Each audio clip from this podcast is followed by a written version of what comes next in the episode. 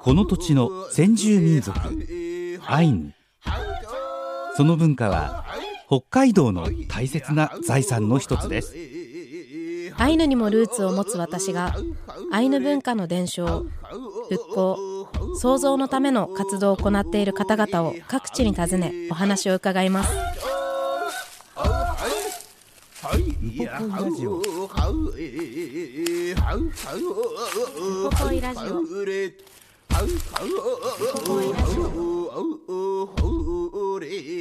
ウポポイラジオ。今日は2023年5月26日に民族共生象徴空間ウポポイで収録した模様をお送りいたします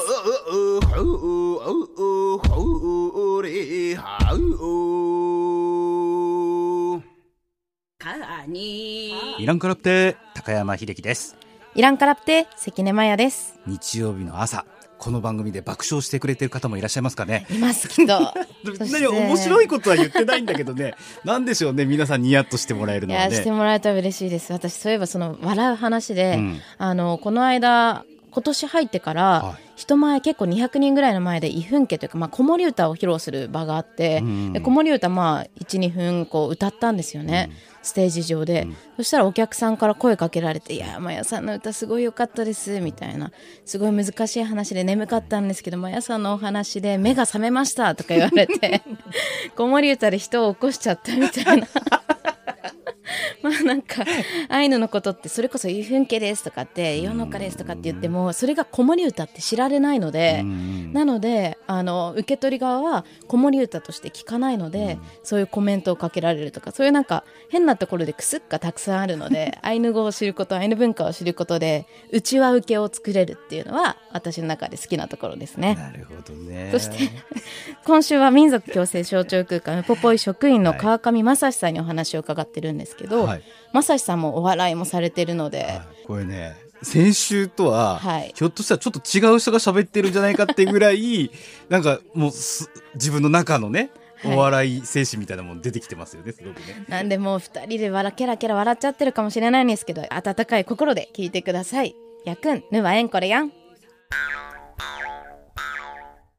いらんからってイランカラプテ。先週はありがとうございました。ありがとうございますね。まさか2週続けて使ってくれると思う嬉しいです。ありがとうございますね。で同じこうよしみというか同じ地元としても嬉しいですね。ありがとうございます。あと認知あのバンドの名前の由来もはい。素敵でしたね。はい。ありがとうございます。実はそういうことでした。そうなんですね。なので今週も先週に引き続き川上正史さんにお話を伺っていきたいんですけれども、はい。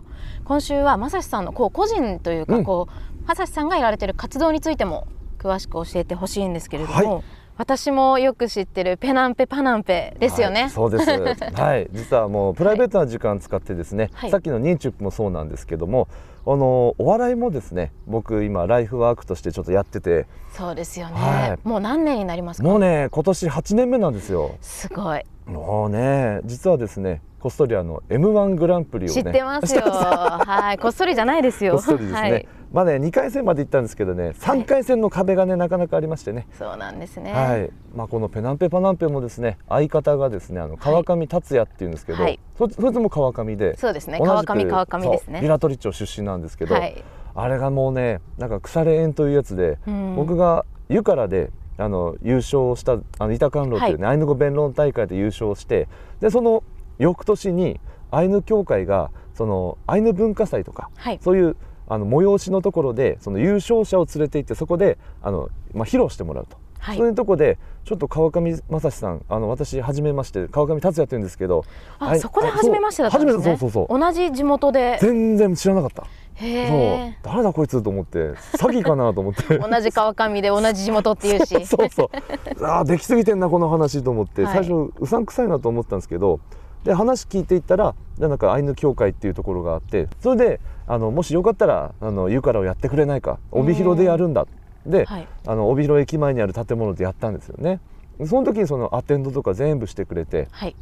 で話聞いたら僕より年7つ上で、7つ上で「えじゃあ高校どこですか?」って言ったら「ビラトリ高校だ」って言って「え僕の先輩なんですか?」って。言ってか。7つだったら確かにそうちょうど合わないんですよ。ちょうどずれてるんですね。はい、向こうは卒業したら僕はもうね中1に入るっていうそういう感じだから。そうですね。そう。へ合わえなかったんですよね。それが出会いのきっかけだったんそれですね。きっかけ、はい。でその後まあしばらくまあ何もなかったんですけどあの僕ですね過去に、えーちょっとあのアメリカの方にはい。アイヌの仕事をすることで、ワシントンあワシントンじゃないあのシアトル、はいシアトルの方に行っててでその時にそのアイヌ協会の職員としていろいろと手続きしてたのがうん。達也さんだった。あその時にもまた縁があって。そうそうそう。でそこであのネイティブアメリカンの人とその船を漕いでね、はい。そのニアベイっていうそのオリンピア半島の先端にいそこにあの、まあ、トライブネイティブアメリカンのその居住地があって、はい。でそこを目指すためにそのシアトルからこうやって船を漕いで行ったんですよ。みんなでね体鍛えてこうやってもうパドルをこうやってわーってやって そういうことをやってるはい時にも、その1ヶ月間その旅をしたんですけど、はい。その時にもアイヌの若者たちを連れて「へー。よし合流するぞ」って言って来てくれたんですよ。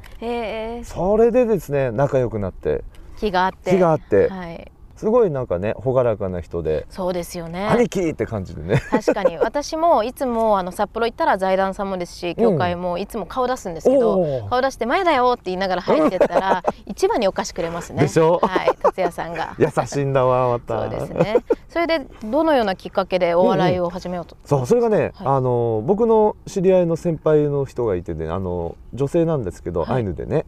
でその人がねその「メノコウタラナイト」っていうイベントを主催して、い。一夜限りのあのアイヌ女性だけのそのはいイベントっていうのがあって、でそこでその司会であの達也の方に依頼が来たんですよ。はい。で達也がそのいやあ俺一人だったら恥ずかしいからまさしもどうだ？っていう風な形でですね。声かけてもらってから司会を最初組んでて、うん。それでまあやり始めたんですけどただ司会やってるだけだったらねなんかつまんなくなっちゃって、はい。周りのね目の子たちはあ女の人たちはすごい上手いし場を盛り上げるから、ね。はい。あ俺らも目立ちたいなそしてなんかちょっとアイヌ文化絡めてアイヌの勉強になるようなネタやるべって言って2回目の時に司会プラスお笑いをやったんですね。そこからですねもうなんか面白くなっちゃってハマったんですねハマっちゃった。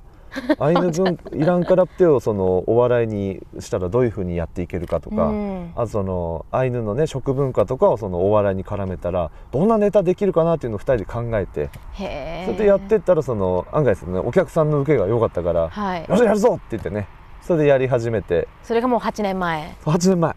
へー8年前ですねそれがもうね二部谷のウレクレクとかにも呼んでも覚えてらったり。ますよ、ね、私その多分なんで7年前ぐらいか8年前ぐらいのウレクレク。ああああああ初ネタぐらい一番前で見てましたよ、そうだ見てくれてたもんね。一番前で体育座りして見てました。あれねあの時確かアイヌ語地名を元にしたネタをやってね。そうですそうです。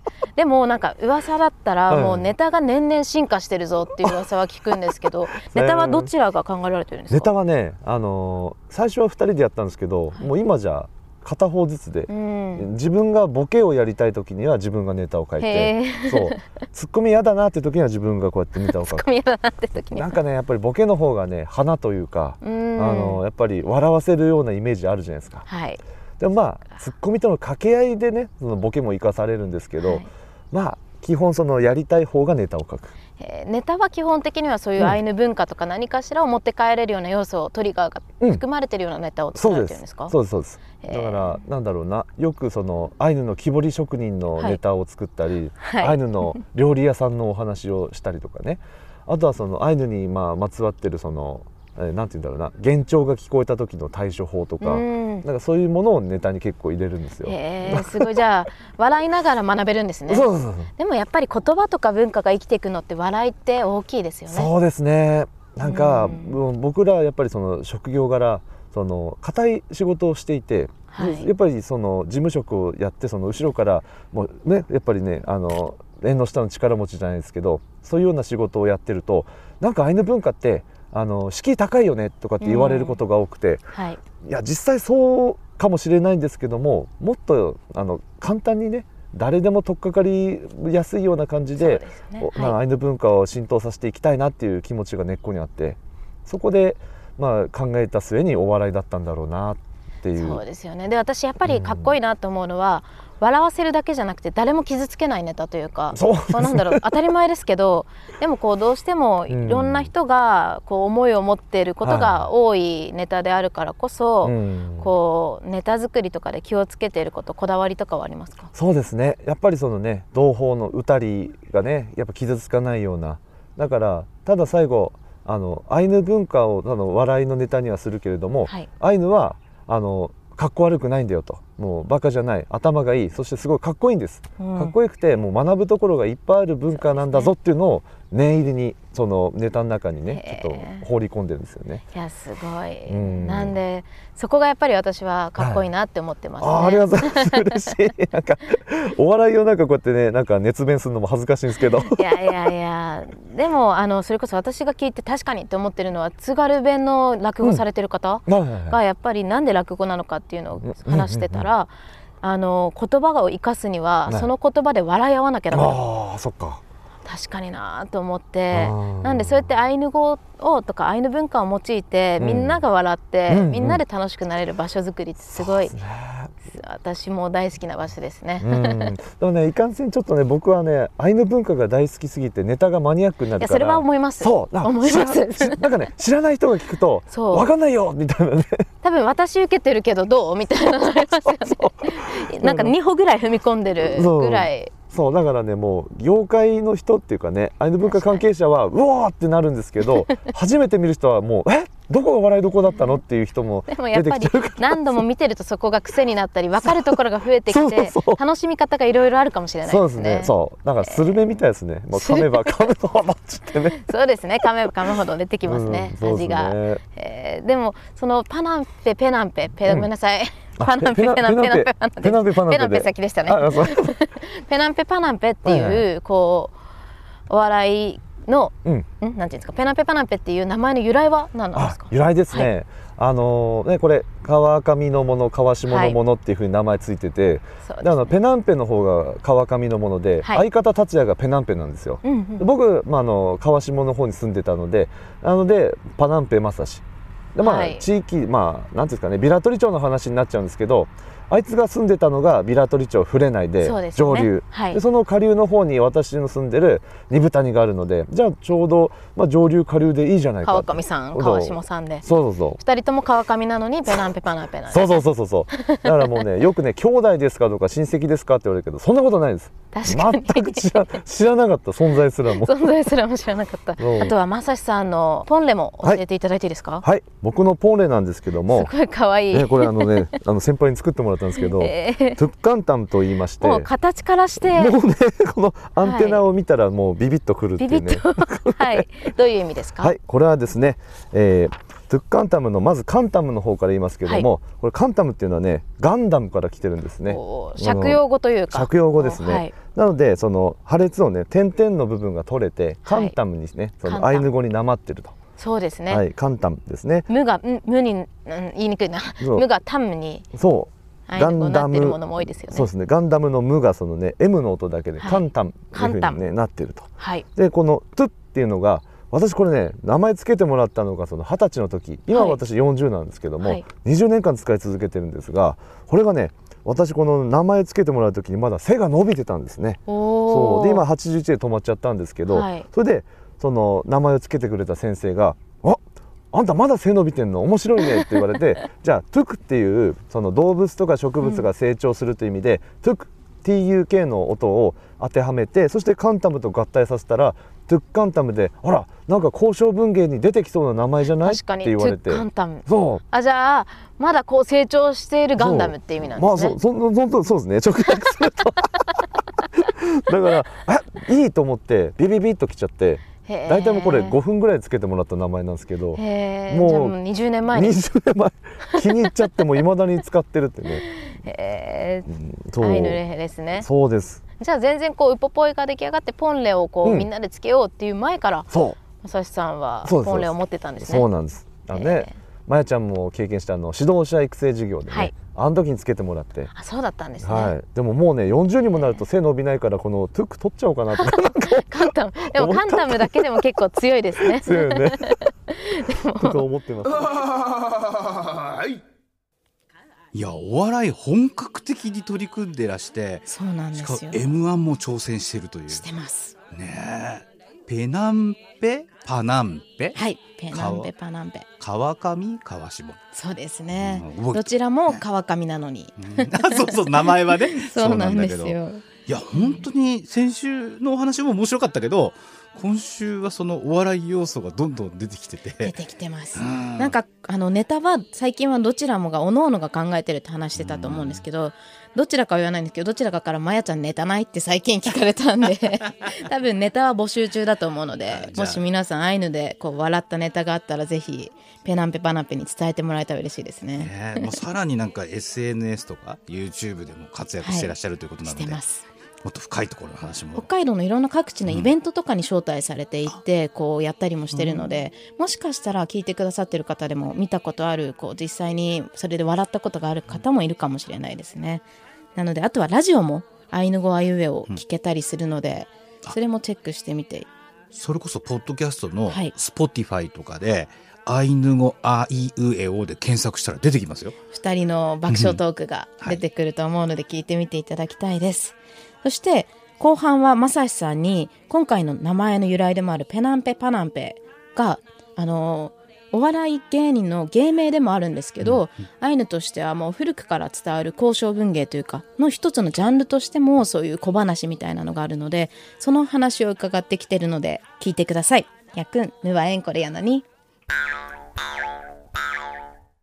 でもやっぱりアイヌの物語の中でもこう有名なこうお話のジャンルの一つでもありますね。そうそうそう。あのお笑いのねそのジャンルっていうものがあってよくその交渉文芸ユカラとかそういうもの上ペケレとかの合間に、い、やちょっと難しい話ばっかしだったから、まあ、ウェハース的な存在でね ちょっとまあペナンペパナンペでもやれやよし来たって言ってペナンペアンパナンペアンとシネアントータおかに行けっていうふうに始まるんですけどそれが大体そのお笑いの話で結構下ネタ多いんですね。下ネタ多いです下ねちょっとくすって笑えるけど、笑っていいのかぐらいの感じの。結構はい。えげつないお話とかもあるんですけどね、あの氷に穴を開けてそこにあの辺野古を差し込んだとかね、はい。でそれがもう氷ついちゃって切れちゃったとかそんな話があるんですけど。でもまあそういう話以外にもね 結構お笑い話が結構あるので、やっぱりその昔話のその名前にあやかっていろんな人、多くの人を笑わしたいなっていう気持ちがあって、ペナパナペいいじゃんってなったんですよね。やっぱり私もそれがある意味こうお笑いだけじゃなくて教訓も詰まってる話ですもんね。ん。そうだね。ペナペナペも。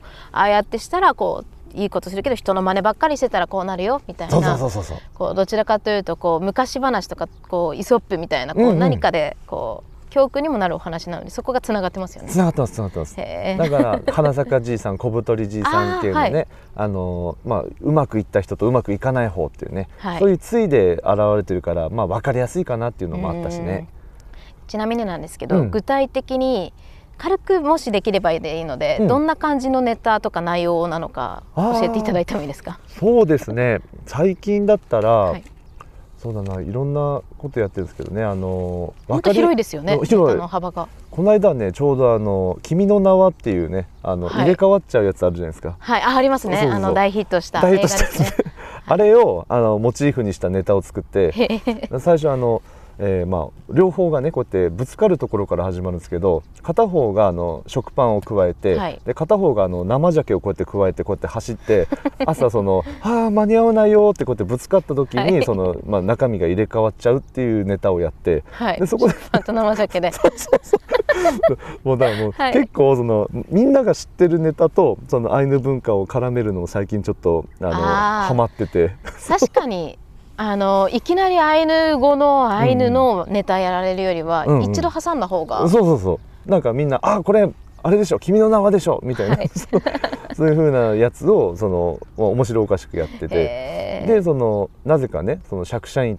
とその人格入れ替わったり、あまあ、釈社員ってあのまあ英雄なんですけども、はい。あとはねその、まあ、元に戻すためにはいろんなこのおまじないが効くんじゃないかとかって言ってね。そういろんなそのアイヌ文化のおまじないを取り入れたりして。アイヌの妖怪出したり いろいろ出して。そうそうそう、それで、まああのまあ、オチに持っていくわけなんですけども。なので今最近は真新しいのをね。二人のネタを見たいなこう実際に見たいなって思ったらどうやったら見えるんですか、そうですね、うん、イベントにお呼ばれすることがあったり、はい。まああとはですねそうだな。そのバンドの前説とかね。あ最高ですね。前座をやることとか あるんですけど、その時かな。そういうのはやっぱり SNS とかで告知を見てあそうですね。ね。それが一番いいと思います。僕はあのフェイスブック結構まめにイベント情報とか更新してますんで。私も超いいねつけてますよありがとうございます。もういっぱいつけてください。いっぱいつけて宣伝します。さっき宇小路さんもねいいねつけてくれるあんですよ。本当ですか？いやでもそうやってまさしさんが頑張ってこういろいろ活動されてるからですよね。ああ嬉しいですね。そうなんですね。あとは YouTube とかでも見れましたよね確か。あそうですね。見れるあのネタありますよね。見れるネタちょこちょこ入ってますね。あのお笑い天下一武道会っていうあの、はい。過去イベント出てそこで優勝取ったネタをおー。2本ぐらい見れるかな。へー。うん。じゃあチェックしてみますね。ぜひぜひ。ありがとうございます。はい。あとはなんですけど他にも、はい。お笑いの他にもラジオとかもされてますよね。ああそうですね。去年1年間そのアイヌ語あいうえおっていうその番組やらせてもらったんですけど、一つの単語を、まあ、約15分間ぐらいかけてその、まあ、説明すると。はい。そ,、まあ、それがちょっとコント仕掛けしてたりあとは漫才風にしてたりとかね、うん。そういうような形にしてまあね 50, 50本。50音順全部やって。そうですよね。そあいうえをアイヌ語あいうえお。それねポッドキャストとかで聞けますね。イコロの回とか何何回かの回は覚えてますねあそうそう。イコロね結構最初の方ですね。そう最初あごめんなさいいいでしたね。いやだ大丈夫大丈夫。あのあから言って2個目ですね。いや大丈夫大丈夫。あのいろんな、はい。い、ろんなのネタポッドキャ作りましたストで聞けるんですね。でもやっぱりそうやってこういろいろ多方面にこう活躍されてこはう発信される意味は何ですか、そうですね。やっぱりあの誰かがそのいろいろと発信していかないと誰も見向きもしないのではい。だからいろいろね手を変え品を変えやっぱりいろいろアイヌ文化を発信していくことに意義があると思うんで多分僕があのできること、まあ、はい。この世でやれることっていうのはそこなのかなって。むしろそれ以外ないなっていうふうに考えると自分の得意分野でも目いっぱいやるしかないなっおて思ってます。ーすごい素晴らしいですね、はい。なんで今後もたくさんいろんなことをまたご一緒させていただくこともあると思うんですけど、はい。今後こんなことやりたいなっていうことはありますか？そうですね。あの今まではそのアイヌ文化を知ってくれたようなそのまあ何ですかね。あの20代以上の人はい。を中心にネタを作ったりやってたんですけど今度はもう10歳に満たないようなもっと若い人たち、うんもう若いちびっ子たちにですねどんどんアイヌ文化は面白いんだよと。で、はい。まあ、その今ねポケモンを絡めてどうネタを作ろうかとか。もうワールドワイドじゃないですかあもうねデュエルマスターとかねあの今、はい。あの小学校の子供たちが喜びそうなネタとかを絡めてどうやったら、まあ、スマッシュブラザーズかなとかゲームのネタとかも考えたりとかして。そうです。いろいろねそのアイヌ文化と絡めてね考えてるんですよじゃあ本当にお笑いだけじゃなくて音楽もですもんね。音楽も。もうでしウポポイに来たらプログラムも参加できますしウポポ歌えますし、はい。そうなんです。そうですね。僕はあの漫画も好きで、はい。アニメもゲームも好きなのでそういうところからもねその若者に興味を持ってもらえるようなあの発信をしていければな。やっぱ確かに。やっぱり子供。これ影響力もすごいですからね。すごいすごい。特にこう携帯とかをこう駆使する世代は。うんあっという間にですよね、今もねデジタルネイティブデジタルネイティブか。その世代の子がいっぱいいるからはい。そういう SNS とかでもそういうアイヌ文化と今流行ってるネタを絡めるとそれだけで食いつきがね全然違そうんですよ。全然違いますね。なんか私も知らないような妖怪とかを調べて SNS に載せたりとかいろんなそういう本当にマニアックな部分までご自身で調べられてる方とかもこういたりとかしていいですね。なんか本当にこうさしあの先週でもこう伺ったみたいに、うん。SNS って気軽に投稿できて誰かを傷つけてしまったりとか、うん。こう無責任になってしまう部分もありますけど、ね。よく使えばすごくいいものを発信できたり何か悪い感情とか何かの受け皿にもなってくれるようないろんな役割を持ってると思うのでぜひもうこうアイヌは古いものじゃなくてこう今生きてる私たちですからね。そうですね本当そう本当そう思うんですよはい、だからねもう何でも利用できるものは利用してやろうと思ってるのが、あの本音ですねいやもうぜひなんで今後も一緒にやらせてください。はいぜひありがとうございよろしくお願いします。でまた奥さんお子さんにもよろしくお伝えください。はい、じまあね、今度奥さんも呼んでください ぜひぜひお話伺いたいです。ありがとうございます。ろしくお願いします。ありがとうございました。二週間ありがとうございました。はい、いやいらいけれ。また呼んでください。いやいらいけいれ。やいらいけれ。いやーなんか思わず拍手で、ステージを見終わったかのようなこの感じは何でしょうかね、これね。いやーちょっとテンション上がりすぎてて恥ずかしいですね。まさしさんのせいにしときましょう。あの、下ネタって、はい。やっぱり、覚えちゃうとその言葉をこう吸収する近道というかああだと思いますね。どうしてもね二部谷で今の残ってるアイヌ語もこはあう隠語としてうん。こうお客様をおもてなしするはい。例えば「まやあの人イコロイサムだよ」って言われたらうんうん。その人お金ないよっていう意味であのもうそれ以上いらっしゃいませってしつこくしなくていいよっていう意味だったりあの人イペルイだよって言ったら大食いだよっていう意味で米をこうもう一回炊いたりとかそういうので使われるのと悪口下ネタなんですよね。でも私良かったなとも思ってて下ネタが小さい頃からずっと周りにあったので、抵抗なくこうなんだろう、変なこうイメージとかを作り上げないぐらいすごいオープンだしそこに近しいのは、むしろこのアイヌの交渉文芸とかにもつながってるのかな、とかですね。まあ多分背中合わせというか紙一重というか、うん。あっけらかんとしている部分でこう入り込んでくるかなってだと思いますいう感じがしますね。私のサーメのホストファザーこう北欧の先住民であるサーメのホストファザー下ネタ大好きで、そうなんだであそこの山は昔はこういう女性のこれって言われてた、ああだこうだってこう言ってくれるんですけど、でもだからこそ絶対忘れないし、こうむしろもう世界共通としてなんかむしろ今の社会の方がタブー視されすぎてるんじゃないのっていうぐらい、アイヌ文化はそういうところも教えてくれたりしますね。勉強になるな いろいろ本当ね。なんでぜうん。ひや。ペナンペパナンペのお話も聞いていただきたいです。あのポッドキャストもあの、はい。この番組とは全然違いますからね。あの、えー、Spotify だとかに行って検索してもらうとちゃんと出てくるので、アイヌ語はゆえを。ね。あのエア G の朝の番組の、えーモニモニをやっている伊海雄一さんもこうガイド役もやってますんでそうですよね。ちょっとした寸劇というのかな、まあ、コントもね聞けるような感じの作りになってますからぜひそちらも聞いてみてください聞いてみてください。そして今週もアイヌ語ワンポイント、まさしさんと一緒に勉強していきましょう。やくん、ぬはえんこれやん。まさしさんの好きなアイヌ語を教えてください。はい浮か水という言葉が好きですうねかすい。はいこれはね互いに手伝い合うっていう意味なんですね僕はねやはりもう40歳のおっさんになってくると。その自分一人じゃもう何もできないなってつくづく思うんですよ、でも、うん。近しい人とですねあの友好な関係を築いて協力し合いながらね、一つの仕事を成し遂げるとですねやっぱり自分の力以上にすごいいろんないいものができてくるんですよ。だからあもう人は一人じゃ生きていけない。だから本当にお互い助け合わないとダメなんだなっていう時にですねこの「浮かすい」っていう言葉を見てビビッときちゃってね。あだから「う」ってついてる言葉は結構好きですね。私も好きです。何事も人ありきですね。ね、ウエラマスとかねお互い好きだとかさ、うん、やっぱりね「うおしっこてぱ」とかね。そうですね。ん。ありがとうございます。うはい。かすい。やいらいけれ。いやだけで浮か水うかすい、ピリカ、発音すごい今の素敵です。ちょっとこう胸から下のところに手を当ててこう胃が下がってくるか。らそれ違う。全然違いますよね。浮か水浮か水はどういう意味なの、うかすいはお互いになんで助け合うとか手助けするとかっていう意味ですね。うん。なんで本当にこうアイヌの言葉って結構「う」が便利で「う」をつければこうお互いにっていう意味になるんですけど「う」をつければ便利にできるぐらい「う」を重要視してたっていう文化が私はすごい面白いなと思ってて。